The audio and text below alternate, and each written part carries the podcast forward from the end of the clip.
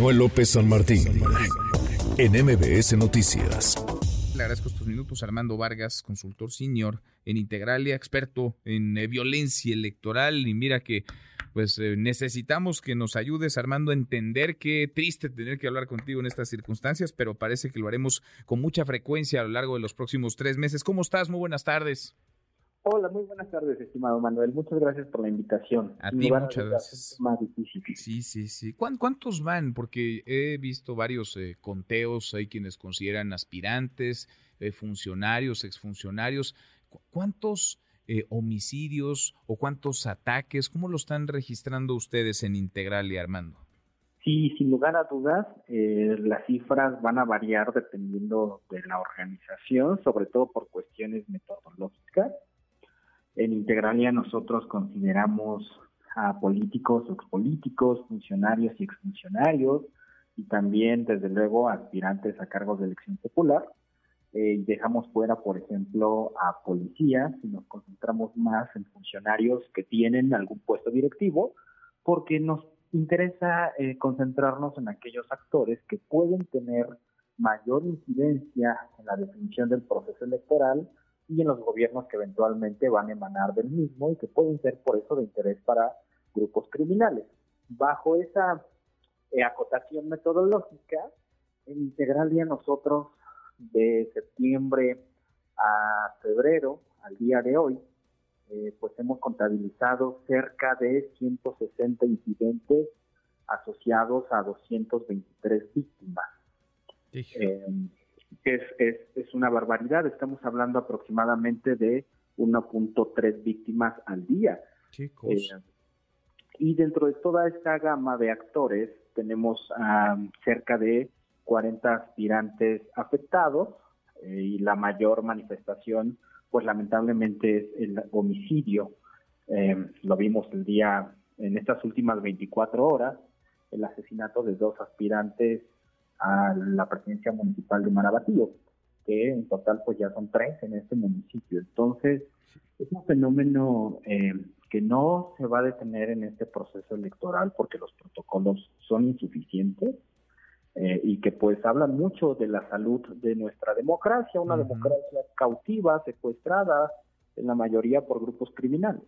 Pues sí, como lo dices y lo dices eh, muy bien, secuestrada, tomada, porque parece que el crimen organizado va a votar antes, ¿no? O está votando antes. Es decir, si hay un candidato que le resulte incómodo a la delincuencia organizada, al jefe de plaza, quien controla ciertas zonas, lo hacen un lado y le impiden estar en la, en la boleta. Ahora, pese a esta realidad, déjame compartirle al auditorio Armando lo que decía el presidente López Obrador a propósito de este, que es un clima innegable de violencia y puede que se caliente un poco más porque ya va a entrar la primavera. En estos tres meses de campaña no va a pasar nada, nada. En lo económico no hay ningún riesgo de crisis, ninguno. No va a pasar nada, dice el presidente López Obrador. Si se calientan las cosas, pues será porque la primavera ya va, ya va a llegar, Armando.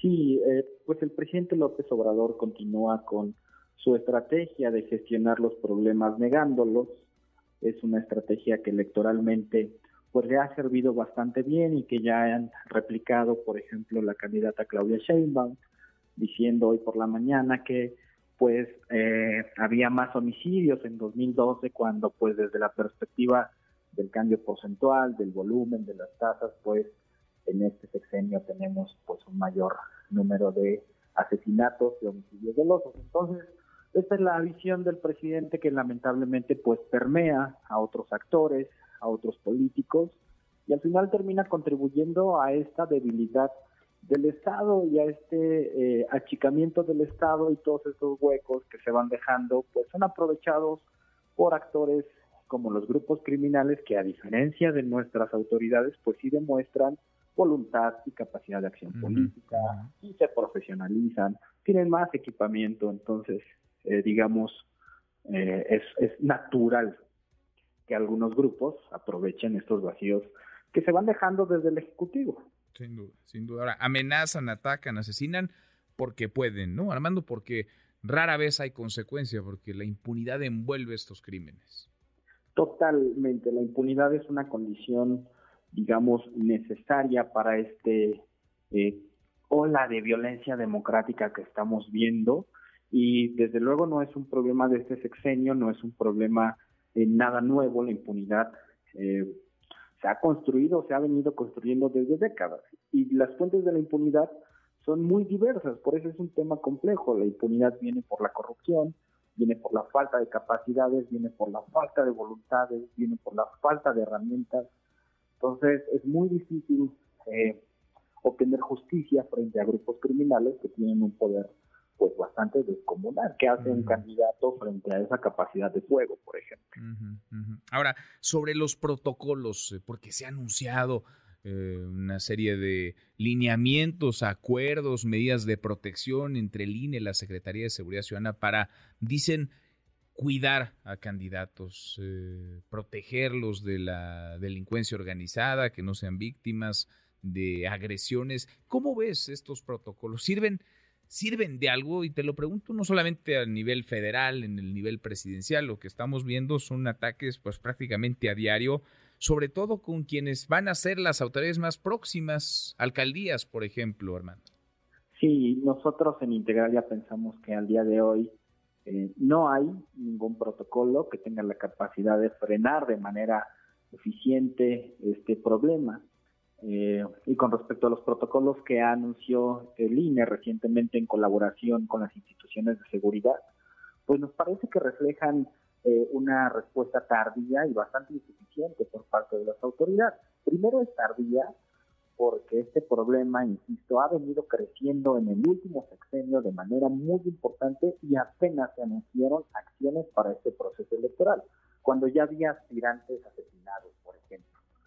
Y después, es insuficiente tanto a nivel técnico como a nivel de concepción.